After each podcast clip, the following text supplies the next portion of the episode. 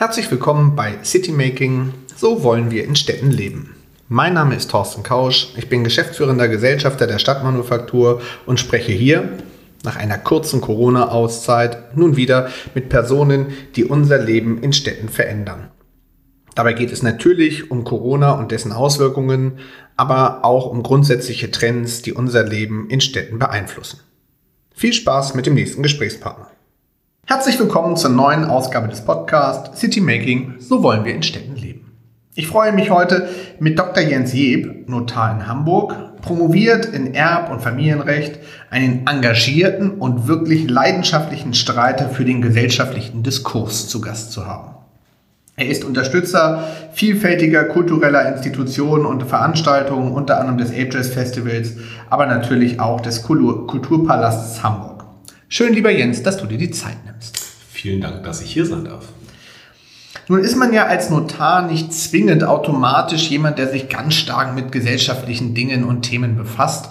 Ähm, du hast auch eine intensive Diskussion gerade in Hamburg äh, mit bundesweiter Ausprägung losgetreten zum Thema Bismarck-Denkmal und Umgang damit. Damit kommen wir nachher noch drauf. Aber bevor wir jetzt in diese Einzelheiten einsteigen, erzähl doch mal, wie bist du zu dem geworden, was du bist? Was triggert dich? Was motiviert dich? Dich mit den gesellschaftlichen Themen auseinanderzusetzen. Du bist ganz stark im Bereich äh, Recht, Veränderung des Rechts, äh, Verbesserung äh, unterwegs. Was ist das, was dich motiviert?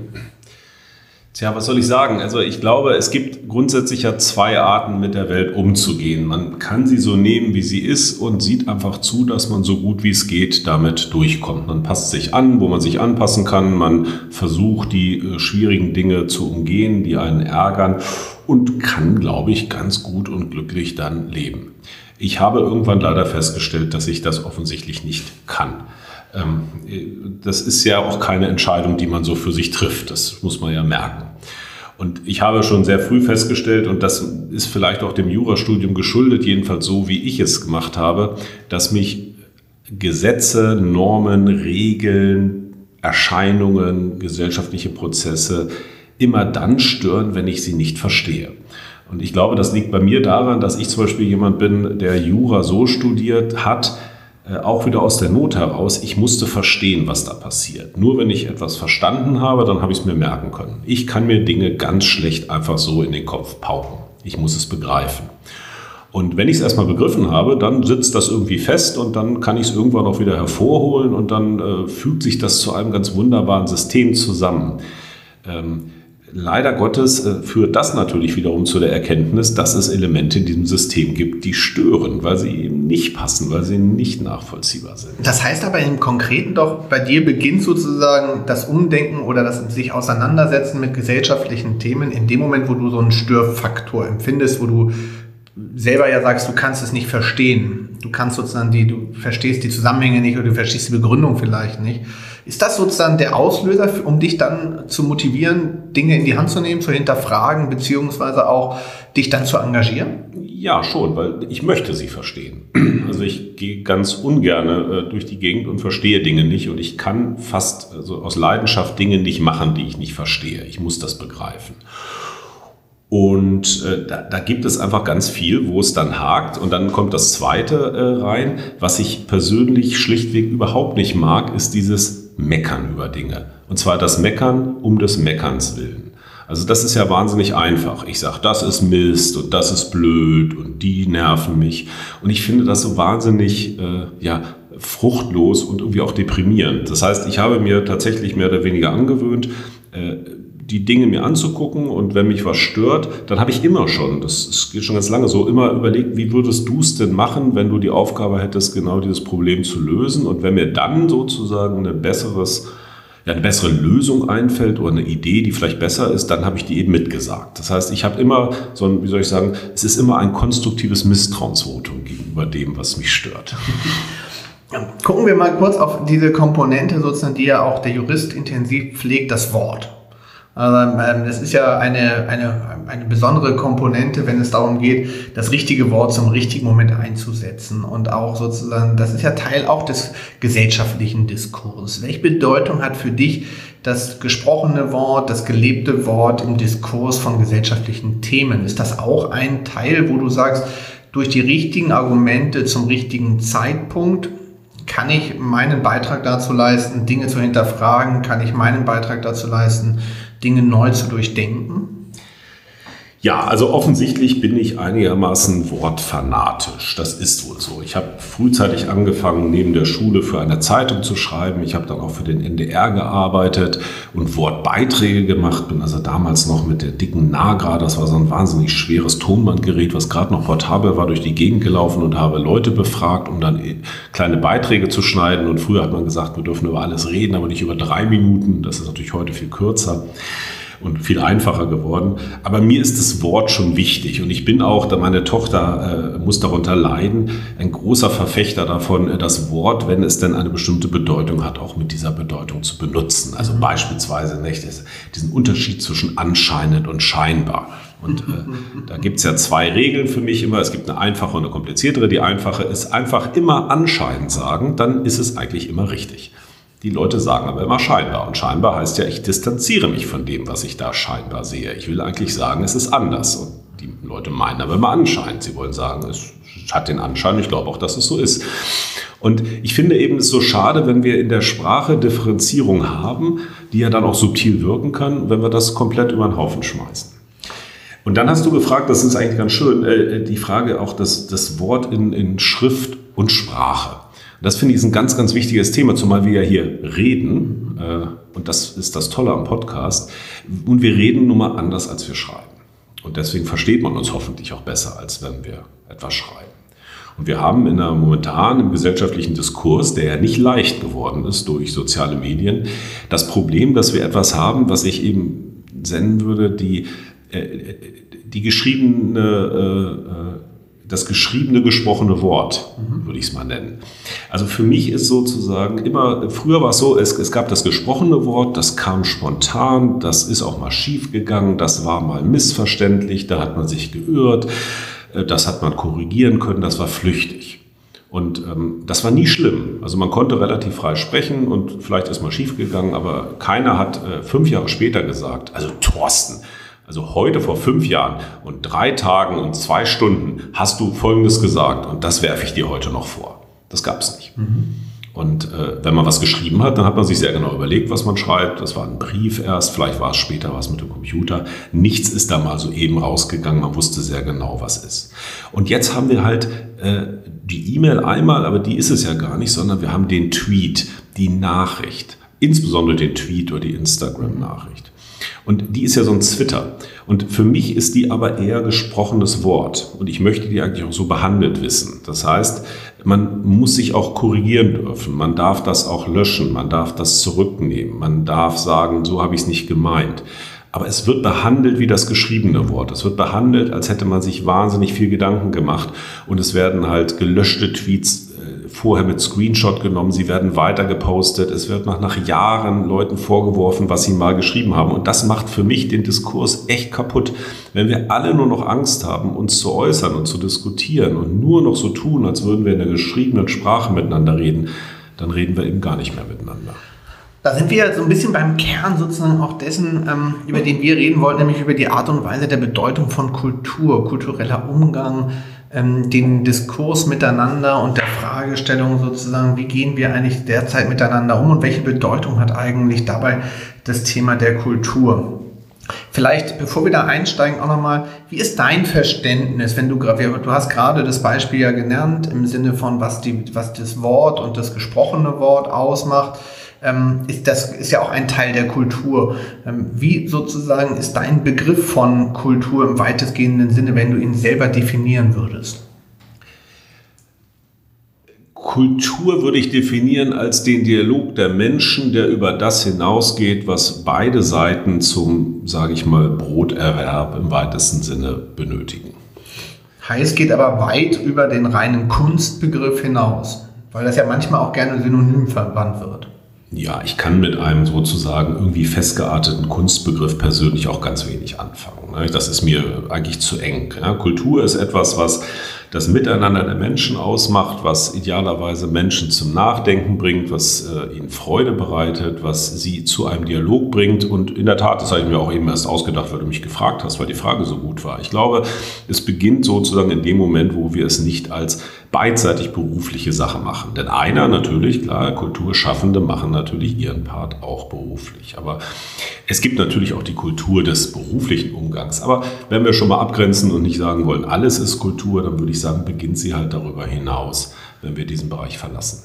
Wenn, wenn wir da hineingucken, sozusagen, wir befinden uns ja nun mal in einer sehr besonderen Zeit des Umgangs miteinander, Stichwort Corona. Ähm, wie hat sich für dich diese, dieser Umgang, dieses Miteinander, der kulturelle, der kulturelle Austausch untereinander, hat er sich doll verändert aus deiner Sicht? Hat sich in der Art des Diskurses etwas verändert durch Corona? Hm. Oder mit Corona, muss man ja eher sagen? Also was eine Beobachtung, die ich habe, ist, dass es einfach noch deutlicher zum Vorschein kommt, wie, wie, wie sehr äh, bestimmte Menschen in den Extremen verhaftet sind. Äh, also jetzt bei Corona wird es halt deutlich, wenn wir sagen, wir haben die extremen Corona-Leugner, die eben sagen, entweder gibt es das gar nicht, ja, oder aber natürlich die sagen, das ist von Bill Gates geschaffen, um uns alle zur Impfung zu bringen und dann werden uns Chips eingeimpft und Mind Control beherrscht uns alle. Also diese gesamte Truppe der, sage ich mal, Verschwörungs-, ja, Theoretiker soll man ja nicht sagen, das sind ja keine Theorien, die könnte man ja falsifizieren, also äh, Verschwörungsmystiker. Das ist das eine Extrem und das andere Extrem natürlich, äh, äh würde ich auch sagen, die, die eine solche Angst davor haben, äh, dass jeder, der sozusagen draußen ohne Maske rumläuft, quasi schon angeguckt wird, als würde er gleich irgendwie äh, mit äh, einem Messer auf den anderen fallen und ihn körperlich irgendwie beschädigen. Und damit einhergehend, und das ist natürlich der Punkt, der mich wirklich, wirklich als Jurist ganz, ganz trifft, der Hang, Regeln quasi absolut zur Durchsetzung zu bringen, ungeachtet der Frage, ob sie in dem Moment Sinn machen oder nicht. Mhm. Je, jede Regel, die wir aufstellen, ist eigentlich immer zu weitgehend. Ähm, viele Regeln sind auch nicht weit genug in bestimmten Teilen, aber wenn wir versuchen wollen, alle Fälle zu erwischen, die wir erwischen wollen und dafür eine Regel aufstellen, die ja immer kurz und knackig sein muss, dann geht es gar nicht anders, als dass die Regel zu weit geht. Die muss dann Dinge erwischen, die sie nicht erwischen soll. Und das korrigieren wir halt dadurch, idealerweise, dass wir in der Regelanwendung immer wieder fragen, okay, die Regel ist zwar jetzt so, aber macht die jetzt Sinn? Ich mache mal ein Beispiel, das nicht Corona ist. Äh, wenn eine Ampel dort ist, äh, eine Fußgängerampel und die ist rot, dann heißt das natürlich, ich soll anhalten. Die Ampel ist aber natürlich nicht da, damit ich als Fußgänger anhalte. Diese Ampel hat ja einen ganz anderen Zweck. Die Ampel ist dazu da, dass sie auch mal grün wird und ich als Fußgänger lebend über die Straße komme. Also das Rot ist eigentlich nur das Gegenteil vom Grün und die Ampel ist wegen des Grüns da. Ich muss ja nicht den Autoverkehr von mir als Fußgänger schützen. Davon liest man ja wenig, dass Autofahrer ums Leben kamen, weil sich Fußgänger ihnen vors Auto geschmissen haben. Aber ich muss die Fußgänger vor dem Auto schützen. Jetzt stehe ich da und ich gucke nach rechts und links und weit und breit kommt kein Auto. Lass mich raten, du bleibst nicht stehen. Ich bleibe natürlich nicht stehen. Ich gehe selbstverständlich über diese rote Ampel rüber. Und ich tue das nicht, weil ich sage, ich breche eine Regel, sondern ich sage, diese Regel gilt jetzt nicht. Diese Regel ist zu weit. Sie muss zu weit sein, weil jedenfalls bisher technisch die Ampel ja nicht wissen kann, ob da ein Auto kommt oder nicht. Das stimmt natürlich eigentlich heute nicht mehr. Moderne Technik könnte Ampeln bauen, die sehr wohl wissen, ob da ein Auto kommt oder nicht. Aber das lassen wir mal außen vor. Die Grundidee der Ampel ist eben sehr grob. Und deswegen darf ich da rüberlaufen. Und ich möchte nicht, dass dann aus dem Busch jemand springt und mich beschimpft als Regelbrecher, weil ich bei Rot über diese Ampel gegangen bin, wo keiner war. Und so ähnlich ist das jetzt bei Corona. Also ich wurde äh, kürzlich äh, angeschnauzt, weil ich auf Bitten der Bedienung in einem Lokal, wo ich draußen die ganze Zeit saß, ich sitze mich eigentlich nur draußen hin, und ganz kurz rein musste, um eine äh, an, an mein, mein, Handy an das Zahlgerät zu halten, wurde ich angeschnauzt von jemandem, der da saß, Maske auf. Und ich hatte in der Sekunde keine. Mhm. Und der, der mich anschnauzte, hatte selbstverständlich keine Maske auf, denn er aß ja. Also offenbar meinte er, wenn er sitzt und isst, ist er nicht ansteckend.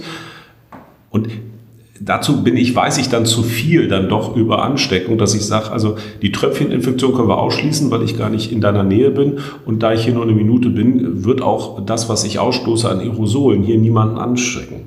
Und trotzdem ist er ganz heiß drauf gewesen, mir klarzumachen, dass ich gegen eine Regel verstoße. Und diese Radikalität dieser Normdurchsetzung, selbst wenn sie keinen Sinn macht, und ähm, das geht ja noch viel schlimmer natürlich, da habe ich ein bisschen Angst vor, weil das ist so eine, so manchmal so eine deutsche Haltung. Äh, aber kommt die nicht besonders in der Zeit von Corona jetzt gerade zum Tragen und hängt das nicht auch mit der mangelhaften Art des, der verschiedenen Wissensstände innerhalb der Bevölkerung zusammen, dass das die Logik ist, die dem zugrunde liegt, dass man sich sozusagen als vielleicht Nichtwissender auf genau diese Norm verlässt und auch reduziert, vielleicht weil man keine Lust hat, sich mit den Themen auseinanderzusetzen, vielleicht weil man nicht die Zeit hatte und so weiter. Ich will jetzt nicht vom mangelnden Intellekt sprechen, aber ähm, schon diese Frage, ähm, dass diese Normen dabei auch helfen?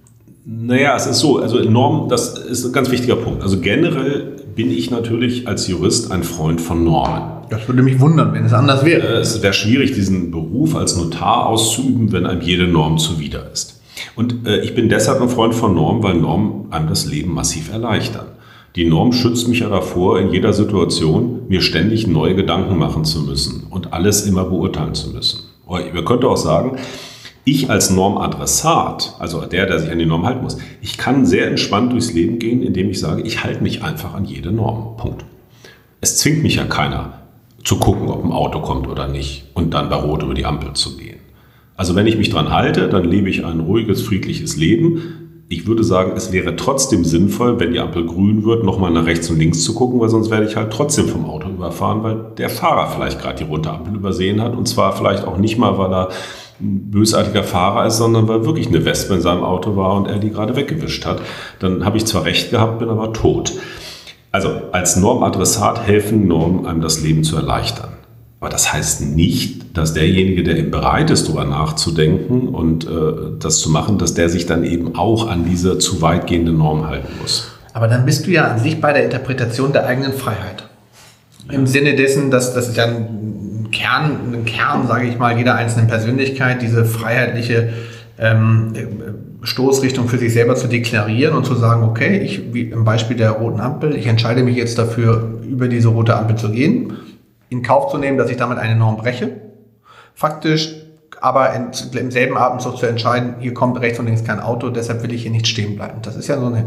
Welche Bedeutung, um nochmal diese Kon Komponente auch der Kultur sozusagen einzunehmen, welche Bedeutung hat die Kultur, ähm, auch das Thema im Kontext mit Stadt und mit Leben in Stadt, für das Thema Freiheit, beziehungsweise welche Bedeutung kommt dieser ähm, ähm, Auseinandersetzung der Kultur in, in Städten beziehungsweise auch generell der Menschen mit Kultur ähm, ähm, bei aus deiner Sicht, wenn es darum geht, Freiheit zu erleben, Freiheit der Denken, des Denkens, Freiheit des Erlebens, Freiheit von ähm, ja, den eigenen Entscheidungen? Naja, also Ausgangspunkt ist ja erstmal, wenn wir es mal ganz einfach machen, ich darf tun und lassen, was ich will. Das ist sozusagen, so sind wir Menschen erstmal da. Und das ist unser grundlegendstes Recht. Und das nehme ich auch sehr ernst in Bezug auf mich selbst und auf jeden anderen. Ich finde, jeder darf erstmal im ersten Schritt tun und lassen, was er will, was er machen muss, um ein glückliches Leben zu führen. So. Und jetzt kommen wir natürlich dazu, dass wir feststellen, okay, wenn jemand sagt, also meine größte Freude ist es, mit einem Maschinengewehr irgendwo rumzustehen und mich zu drehen und rumzuballern, das macht mich glücklich, dann sagen wir, ja, okay, also diese Regel mit du darfst tun und lassen, was du willst, hat jetzt eine Einschränkung. Es wäre schön, wenn alle anderen eben trotzdem auch noch tun und lassen können, was sie wollen. Und wenn wir erschossen werden auf der Straße, ist es halt schlecht. Deswegen, du greifst jetzt mit deinem Rumgeballere ein in das Recht der anderen und zwar in das Recht auf Leben und unversehrtes Leben und deswegen verbieten wir das. Aber damit ist gesagt, jeder Eingriff in unser Leben, der braucht eine Rechtfertigung. Und die Rechtfertigung ist nie, es ist halt verboten. Das ist die Umsetzung. Und die Rechtfertigung ist aber immer, es ist verboten, weil wir mit diesem Verbot Leben schützen, weil wir damit Freiheit anderer schützen, zum Beispiel die Nachtruhe, äh, kulturell. Natürlich würde ich sagen, es muss doch auch möglich sein, nachts um vier im Schanzenpark, wo ich da um die Ecke wohne, ein wildes Punkkonzert zu machen. Und das ist natürlich für die, die dort sind, eine super Sache, aber dann können halt alle anderen nicht schlafen, muss man sagen, ja, dann geht's halt so nicht. Und äh, deswegen ist aber auch für mich ein Zeichen von Kultur, dass ich eben in der Lage bin, als jemand, der nachts gerne um vier ein Punkkonzert hören möchte, zu erkennen, dass die Regel, die mich daran hindert, jetzt nicht einfach nur irgendwie der oppressive äh, Staat ist, der mich zwingt, etwas nicht zu tun, sondern dass es einfach darum geht, andere Menschen auch zu respektieren, mit ihrem Willen es anders zu machen. Welche, welche Rolle, gerade hast du dieses schöne Beispiel Schanze und ähm, ähm eines Konzertes genannt, welche Rolle nimmt aus deiner Sicht die Kultur in der Art und Weise, äh, eine Stadt zu erleben, das Leben selber wertschätzend und lebenswert zu gestalten ein? Du engagierst dich in vielerlei Hinsicht, führst viele Diskurse. Wir kommen jetzt gleich zu dem ganz aktuellen Projekt, wo es um ein Laserschwert an einem Denkmal in Hamburg geht. Ähm, aber äh, unabhängig davon, welche Rolle ist diese, diese Komponente dir inne? Ich würde sagen, äh, Kultur aus Sicht der Stadt hat immer dann eine Funktion, wenn sie die Menschen zusammenbringt. Und wenn sie zu Momenten führt, die nicht geplant sind, die sich spontan ergeben und die dann das Leben bereichern.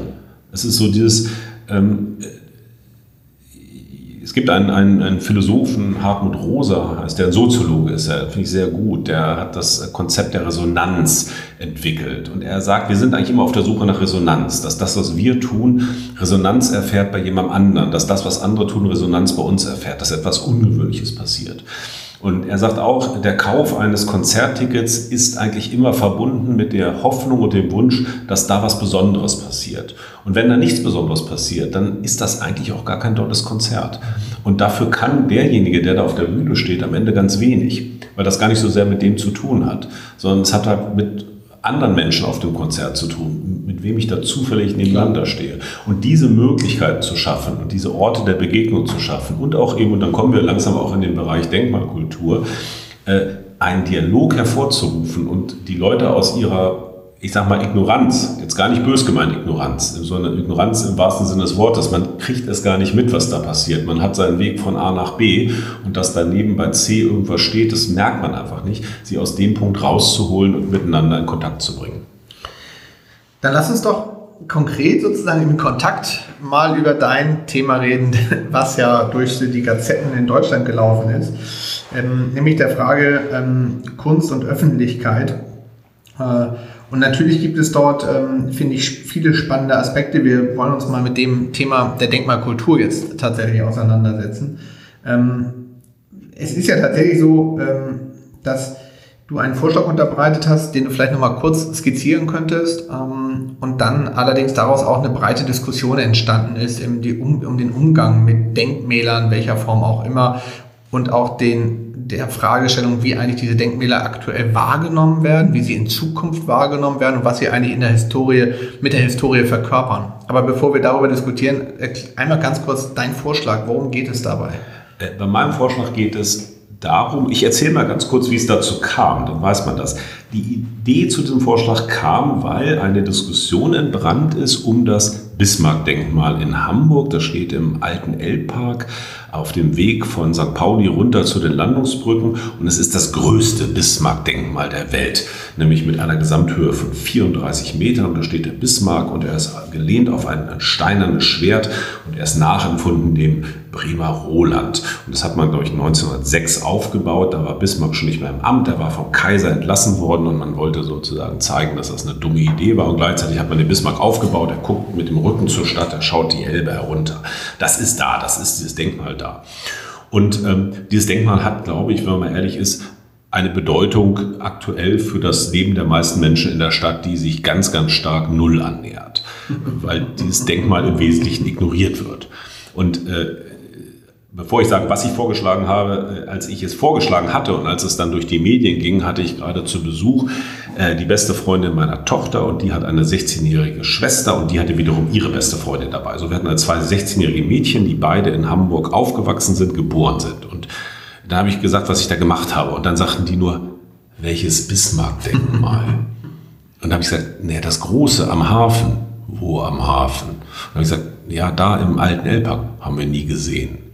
Das heißt, man kann also 16 Jahre alt werden in Hamburg, aufgewachsen sein, zur Schule gehen und das größte Bismarck-Denkmal der Welt, was uns alle aufregt, hat man nie wahrgenommen, obwohl es da steht.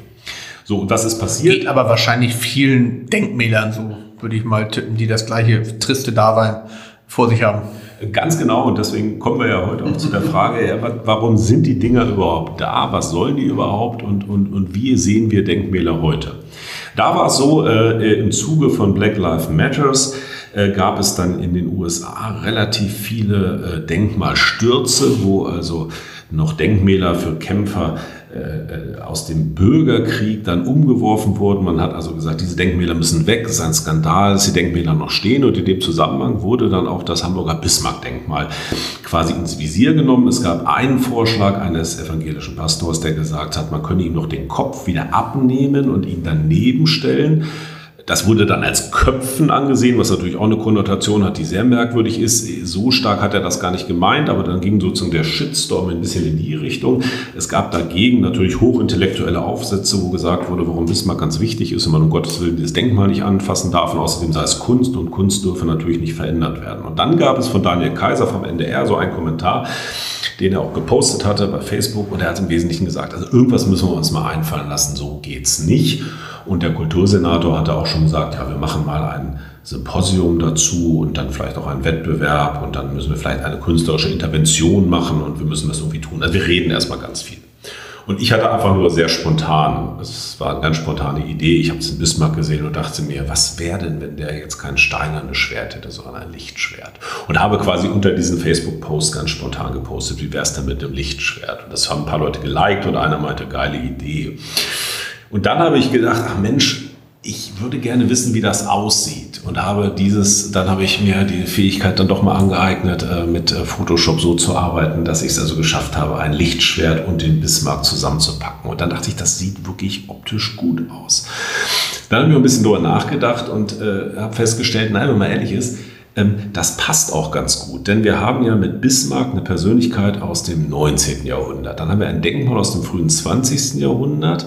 Und wir sind jetzt im 21. Jahrhundert. Und das Denken dazwischen liegt noch Star Wars. Und dazwischen liegt Star Wars. Aber eben nicht nur Star Wars. Ganz wichtig, wow. Urheberrechte, Achtung. George Lucas hat natürlich geklaut. Das war nicht seine Idee mit dem Lichtschwert. So ist auch kein Laserschwert, habe ich auch gelernt, sondern ein Lichtschwert. Denn Laser würde ja weitergehen. Das Licht endet aber am Ende des Schwertes. Also ganz wichtig, nicht, dass wir uns mit der Star Wars Community hier anlegen. Und dieses Lichtschwert hat eine Besonderheit in Star Wars, in diesem Star Wars-Universum. Es ist nämlich nicht per se gut und nicht per se böse. Es wird von beiden Seiten der Macht benutzt. Sowohl Darth Vader, aber auch Luke Skywalker kämpfen mit einem Lichtschwert. Und das fand ich gerade so spannend in dem Zusammenhang mit Bismarck, dem man ja sicherlich vorwerfen kann und auch muss, aber auch aus der Zeit heraus erklärbar, für Kolonialismus zu stehen und für eine Gesellschaft, die sich quasi Afrika als Selbstbedienungsladen zu untertan gemacht hat, der aber gleichzeitig die Sozialversicherung eingeführt hat, der dafür gesorgt hat, mit, dass es nicht nur die kirchliche Ehe gab, sondern auch die Zivilehe, die wir heute als die Ehe haben. Und deswegen ist es mir auch immer zu einfach, jetzt, äh, das ist wieder etwas sehr Deutsches, quasi zu gucken und wenn man bei einer Person einen Makel findet, den dann als das entscheidende Kriterium zu nehmen, diese Person insgesamt zu verurteilen. Und deswegen fände ich schon mal deshalb es völlig fehl, am Platze dieses Denkmal zu beseitigen. Aber ein Lichtschwert, finde ich, würde sozusagen über die reine optische Qualität und, und die Auswirkungen, darüber können wir ja gleich nochmal reden, hat eben dahinter auch wirklich den Gedanken, das ist nicht per se gut und böse, der je nachdem, wie ich ihn sehe, und das ist ja auch eine individuelle Interpretation, ist er eben vielleicht doch mehr Darth Vader oder vielleicht doch mehr Luke Skywalker. Ja, oder vielleicht der Kolonialist, der tatsächlich war. Kann man ja auch. Das kann man natürlich auch. Wäre auch so. Das ist ja mehr so Darth Vader. Genau. Ähm, lass uns doch mal ähm, da tatsächlich mal genauer hingucken. Also, ähm, welche Reaktion gab es denn dazu und ähm, was waren sozusagen die, die Schwerpunkte dessen? Also, zum einen würde mich mal interessieren, gab es eine unterschiedliche Wahrnehmung der Hamburger im Verhältnis zu Externen, die anders auf dieses äh, Denkmal gucken?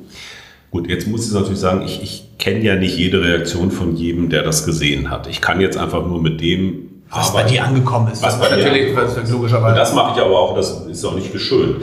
Es war so, vielleicht mal so, ich habe das auf einen Donnerstag äh, Vormittag quasi äh, diese vier ähm, äh, Lichtschwerter dann gebaut. Ich habe aus einem Lichtschwert dann vier gemacht, weil ich auch gesagt habe, dieses Licht muss sich verändern. Ja, es soll eben nicht statisch sein, es soll sich aber langsam verändern. Das soll jetzt auch keine Lightshow sein.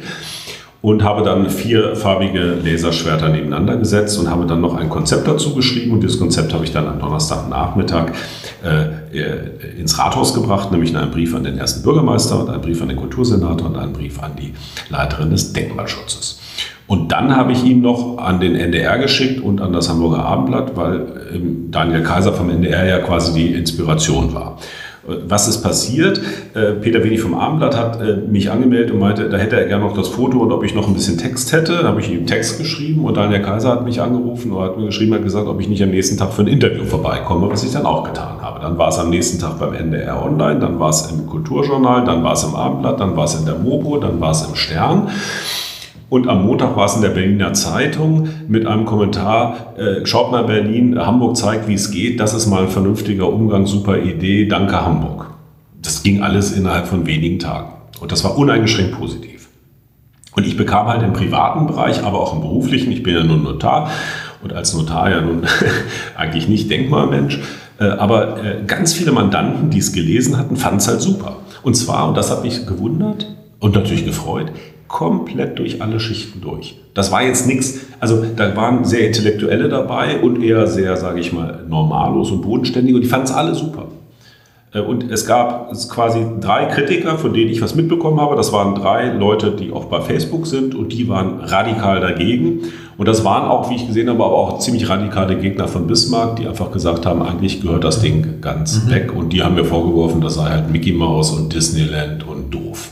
Was man ja zuerst erwarten würde, wäre auch, dass ein Denkmalschutzamt, also eine öffentliche Institution, die sich mit, der, mit, der, mit dem Thema des Denkmalschutzes und der Bewahrung der kulturellen Identität und äh, dem Bewusstseins, der Bewusstseinsschärfung auseinandersetzt, dass die sich damit kritisch auseinandersetzt. Wie war denn da die Reaktion? Die Reaktion also seitens des Denkmalschutzamtes ist eine Mail, die ich bekommen habe von einem Referenten. Und diese Mail ist ganz kurz und die Mail heißt, bevor er meinen Vorschlag an die Denkmalschutzleiterin zu den Akten gebe, wolle er mir noch sagen, dass er sich über die Visualisierung sehr gefreut habe äh, und ob das auch in Realität was wäre, sei dahingestellt. Mhm. Punkt. Ist keine unmittelbare, wir unterstützen das und treiben das, aber ist auch keine unmittelbare, wir wehren uns dagegen. Das ist vor allen Dingen etwas, wo ich ganz ehrlich nicht ganz wusste, was will er denn damit sagen. Also, also zu den Akten klingt ja so ein bisschen wie, wir haben es weggeschmissen. Mhm. Also ist das jetzt die Reaktion? Kommt da noch was? Äh, da stehe ich so ein bisschen rätselnd davor, offen gesagt. Ich weiß zum Beispiel von einer äh, gemeinsamen Bekannten, du kennst sie ja auch, äh, die sehr, sehr outspoken ist in Sachen Denkmalschutz in Hamburg und von der ich quasi eher erwartet hätte, dass sie da sehr kritisch mit umgeht, die schlichtweg begeistert war gesagt hat, das ist super, so muss man es machen. Und wie gesagt, also von ganz, ganz vielen Leuten, äh, und das sage ich jetzt nicht, um zu zeigen, Mensch, wie toll, ich, bin ja selber so ein bisschen überrascht, äh, wie gut das angekommen ist. Äh, quer durch die Bank sagen die Leute eigentlich eine tolle Sache. Warum, hast du denn ein Gefühl, warum dieses so positiv angekommen ist? Ist es tatsächlich dieses historische mal neu interpretieren, was den Reiz ausgemacht hat? Ist es vielleicht auch bewusst, das, wie soll ich das sagen? Ja, ich will das mal etwas vielleicht karikatieren von ähm, von äh, Bismarck und seinen, ähm, ähm, seinen, seinen Wirkungsgraden. Was ist das? Also ist es die Person Bismarck oder ist es generell der Umgang mit Denkmalschutz?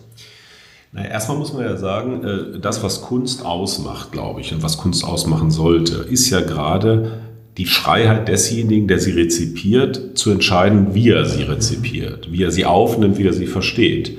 Und ich möchte ja nicht quasi die eine Interpretation vorgeben. Dann wird es ja auch langweilig. Ähm, und jeder Künstler würde wahrscheinlich auch sagen, ich mache hier die Kunst und was du draus siehst, das bist eher du. Sonst hätte ich auch einen Text geschrieben. Also wenn ich einfach nur aussagen will, Bismarck ist doof, dann schreibe ich einen Text und erkläre das. Aber äh, und hier ist es tatsächlich so, dass ganz, ganz unterschiedliche Punkte kommen. Ich glaube, das geht von, das ist einfach witzig, und ich finde ja auch, Kunst darf auch erstmal witzig sein. Muss überraschen, ja. Sie muss überraschen, sie darf Spaß machen und Kunst muss und darf nicht bierernst sein. Und der, die Idee ist ja auch bei dem Bismarck, nicht bei mir, so, das ist jetzt das lustige Lichtschwert, Punkt, und dann war's das. Mhm. Sondern ich bin ja sofort dabei und sage, natürlich müssen wir dieses Denkmal auch in einen Kontext setzen. Natürlich muss es auch Informationen zu Bismarck geben Aber so eine Ausstellung ist in jedem Fall gut. Äh, zum Beispiel ein vorgeschlagener Skulpturenpark, wo man andere Bismarck-Denkmäler, die in Hamburg rumliegen oder rumstehen, die nicht Bedeutung haben, dann versammelt, um einfach mal zu zeigen, das alles gab es, finde ich auch spannend. Nur der Punkt ist ja immer, wie kriege ich die Leute dahin? Wie kriege ich die Leute in die Ausstellung? Wie kriege ich sie in den Skulpturenpark? Wie kriege ich sie überhaupt dazu, über das nachzudenken? Und dieses Lichtschwert ist einfach etwas, wo ich eine hundertprozentige Aufmerksamkeit habe. Niemand wird an diesem Bismarck mehr vorbeigehen und sagen, ich, ich bin an einem Denkmal vorbeigegangen, habe ich gar nicht gesehen. Da war ein Denkmal, ich wusste gar nicht. Nein, wir haben also 100 Prozent.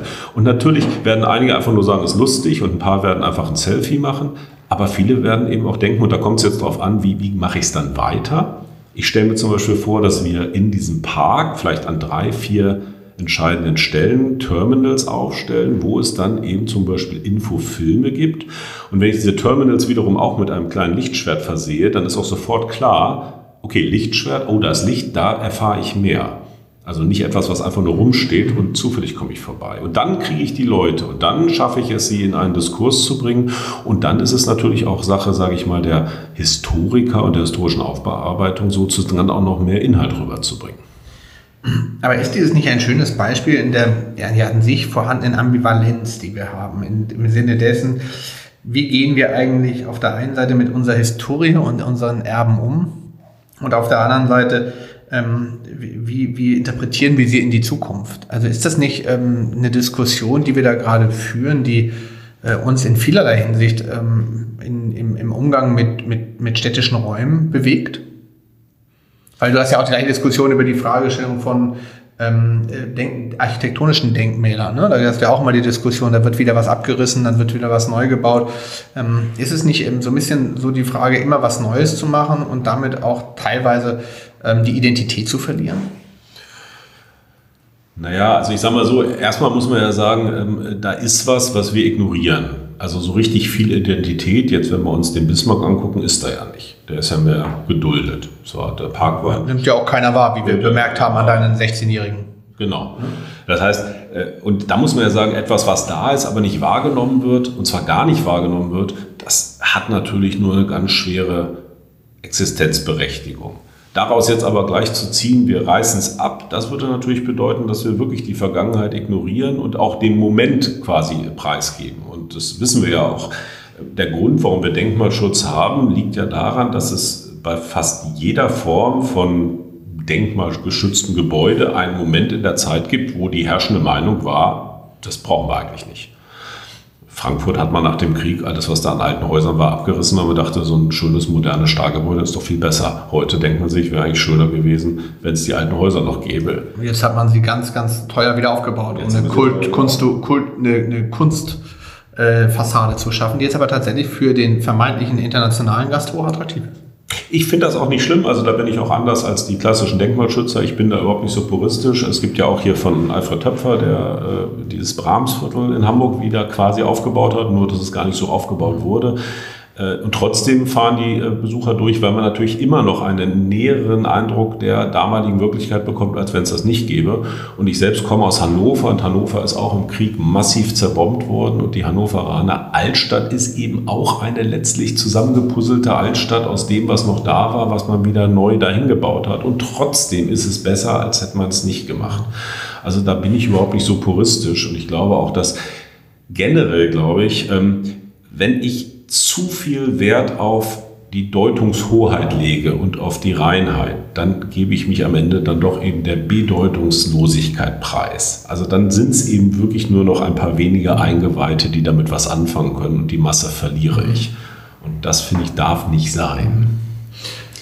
Inwiefern, vielleicht nochmal den, den Teil, den ich ja sehr spannend auch dabei fand, wie, wie die Resonanz auf deinen, auf deinen Vorschlag kam. Das ist ja, wenn man so will, selbst das Recht, was du dir rausgenommen hast, ist ja an sich, was sich Partizipation nennt. Du hast selber entschieden, ich möchte ganz gerne mich einbringen. Ähm, nun hast du gesagt, gab es ähm, entsprechende ähm, Äußerungen ähm, der Politik im Sinne von, wir wollen das einen breiten Diskurs führen, wir wollen da vielleicht ein Symposium zu machen und ähnlichem. Inwieweit verträgt Kunst auch Partizipation und inwieweit kann das vielleicht auch eine Chance sein, ähm, auch Stadtkultur, kulturelle Identität von Räumen wieder anders wahrzunehmen? Ich glaube, dass äh, tatsächlich die, die Kultur, wie sie heute besteht, viel weniger Partizipation erträgt, als sie vorgibt, haben zu wollen. Also man, man spricht immer davon, dass man Partizipation will und dass man mutig sein will und die Intervention, ja, ist ja der neue Modebegriff, auch jetzt unser Kultursenator sagt ja gern, der sehr gut ist, sehr gerne Part, äh, Intervention. Aber wenn dann eine Intervention kommt, und das war es ja quasi von mir, also etwas nicht angefordertes, etwas nicht äh, erbetenes, etwas einfach von außen, dann sind alle fürchterlich irritiert und man findet das eigentlich, glaube ich, in den Entscheidungskreisen eher etwas merkwürdig und wahrscheinlich denken die, was will der Typ, der ist doch Notar, äh, der ist doch nicht Künstler. Warum kümmert er sich nicht darum, Urkunden vorzulesen? Warum macht er jetzt so einen Vorschlag? Und wenn wir mal ehrlich sind, äh, äh, hier unser Lieblingsbeispiel Hamburg, alle sind stolz, die Elbphilharmonie. Die Elbphilharmonie gibt es, weil es eine Intervention gab von Privatleuten, die gesagt haben, wir schlagen das vor. Waren auch nicht alle über Jahre hinweg stolz, muss man auch zugeben. Lange auch nicht, genau. Aber, äh, und man muss, glaube ich, auch mal den Mut haben, den Moment zu sehen. Und deswegen denke ich mir zum Beispiel jetzt bei meinem Vorschlag ganz konkret, ich zerstöre nichts an dem Denkmal. Es bleibt, wie es ist. Es ist vergleichsweise kostenunaufwendig, wenn wir das mal mit allem anderen. Es wird gerade für 10 Millionen saniert. Ein Bruchteil dessen, also ein kleiner Bruchteil dessen ist nötig, um ihm ein Lichtschwert zu verpassen. Und es ist ja auch nichts Permanentes. Wir könnten zum Beispiel sagen, und das ist eigentlich das, was ich mir wünschen würde, und, äh, dass die Stadt einfach mal sagt, hey, wir machen unser Symposium, wir machen auch einen Wettbewerb noch für alles andere, aber wir machen jetzt einfach mal für zwei Jahre kurzfristig ein Lichtschwert und gucken mal, wie es wird. Naja, das ist ja, finde ich, auch immer etwas, alles, was zur Ewigkeit wird, verliert auch seinen Reiz. Insofern glaube ich auch, dass es immer darum geht, temporäre Angebote zu schaffen, die dann vielleicht ähm, auch mehr Aufmerksamkeit und damit auch mehr Diskurs auslösen, um damit mal wieder auch diese ähm, Komponente einzubringen, aber auch eine Endlichkeit haben, um dann halt auch wieder Chancen für was anderes zu bieten. Ich glaube, das ist ganz wichtig, dass man das auch zulässt und so versteht erstens hast du völlig recht. Und dann gibt es aber eine zweite Komponente, die ist auch ganz erstaunlich, dass nämlich häufig die Dinge am längsten halten, die gar nicht auf Dauer angelegt waren. Das ist meistens so. Ich glaube, temporäre Übergangslösung. Schon der Eiffelturm war nicht gedacht für ewig. Das Millennium Wheel in London als Riesenrad war nur gedacht für einen Übergangszeitraum. Ähm, das ist ja auch in Ordnung. Also man macht etwas für einen begrenzten Zeitraum und stellt dann vielleicht fest, das gefällt uns so gut, wir lassen es einfach noch. Und das ist ja diese Flexibilität, die wir haben. Also, und genau wie du sagst, Kunst muss ja eben auch nicht immer für diese Ewigkeit sein. Ich dachte eigentlich von diesem alles muss tausend Jahre sein, sind wir, sind wir weg. Zum Glück. Also ja. ich persönlich kann sagen, zum Glück in vielerlei Hinsicht, aber ist wie es ist. Ähm, trotzdem nochmal, ähm, vielleicht nochmal den, den Bogen spannen zu den anderen Themen, die du äh, kulturell ja auch treibst. Ähm, die, der, was ja in aller Munde ist, ist momentan dieses ganze Thema Identität und im selben Abendzug auch die Kraft von Räumen, also von identitätsstärkenden Maßnahmen. Ähm, wie nimmst du da ähm, Kultur wahr? Du hast dich ja auch stark beim ähm, ähm Festival eingesetzt, beim Ape Jazz Festival, was ja auch eine neue Art war, Jazz zu erleben, ähm, wo es darum geht, Räume im Hafen in Hamburg zu erleben und erlebbar zu machen.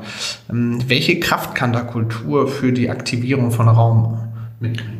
Ja, wahnsinnig. Also man muss ja sagen, Elbjazz, äh, Tina Heine als eine der beiden treibenden Kräfte, die das erfunden hat, die jetzt ein Jazzfestival in Salzburg äh, macht, äh, da nehme ich mal gleich die Parallele, hat es eben geschafft, ein Festival äh, aufzustellen, was durch die Musik, aber durch den Raum wirkt. Also in diesen Hallen von Blum und Voss äh, zwischen den Kränen, das ist einfach etwas Unvergleichliches. Und das ist etwas, was es in weltweit so nicht gibt. Leider während Corona nicht geben kann. Und während Corona nicht geben kann. Aber man muss auch sagen, dieses Festival hat ja die ersten Jahre auch darunter gelitten, dass es natürlich ein bisschen, oder nicht nur ein bisschen, es einfach wahnsinnig wetterabhängig war. Und Festivals, muss man ja sehen, funktionieren so, solange die nicht ausverkauft sind, sind die wirklich dem Wetter ausgeliefert. Wenn sie erstmal so erfolgreich sind, dass sie ausverkauft sind, dann ist das Wetter nur noch sekundär, weil die Karten verkauft sind. Dann kann man wirtschaften. Man kann das bei Wacken sehen, da wollen die Leute gerade schlechtes Wetter haben, um dahin zu fahren. In der Tat, weil man da auch, ich war auch mal in Wacken und das ist spektakulär, wenn man da wirklich tief einsackt. Und es ist ein tolles Festival mit tollen Menschen. muss man einfach sagen. Mhm.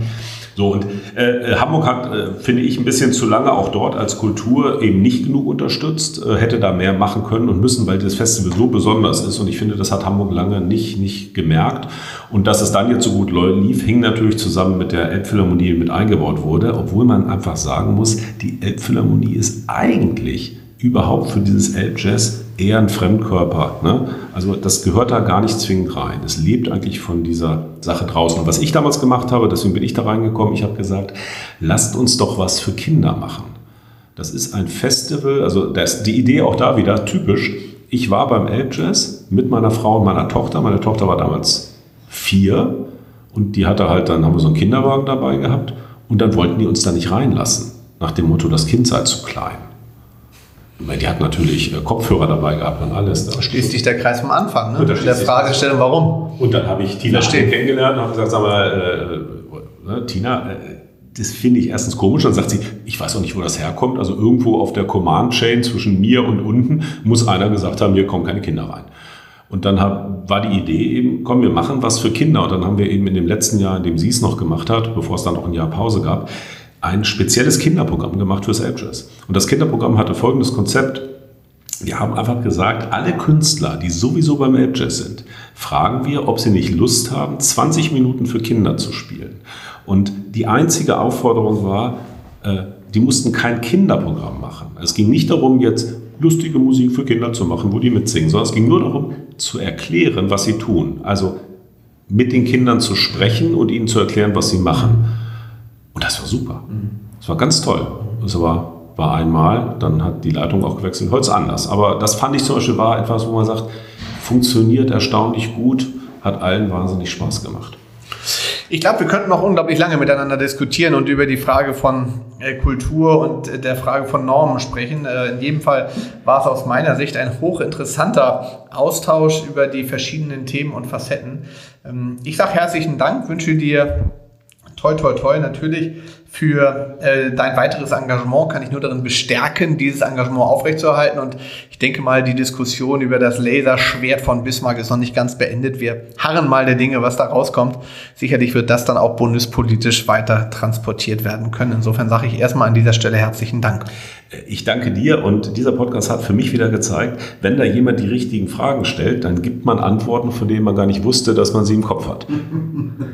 das ist Ziel und Zweck. Das ist, finde ich, auch der große, große Vorteil äh, des Gesprächs. Und äh, dann sind wir wieder bei der Tatsache, dass man nicht jedes Wort auf die Waagschale legen kann, weil es nicht geschrieben ist, sondern weil man faktisch auf das, was der andere gesagt hat, reagieren kann und damit in Sphären kommt, wo man vorher gar nicht ahnte, dass man da ist. Insofern hat mir das sehr viel Spaß gemacht. Und mir auch. Vielen Dank. Danke dir.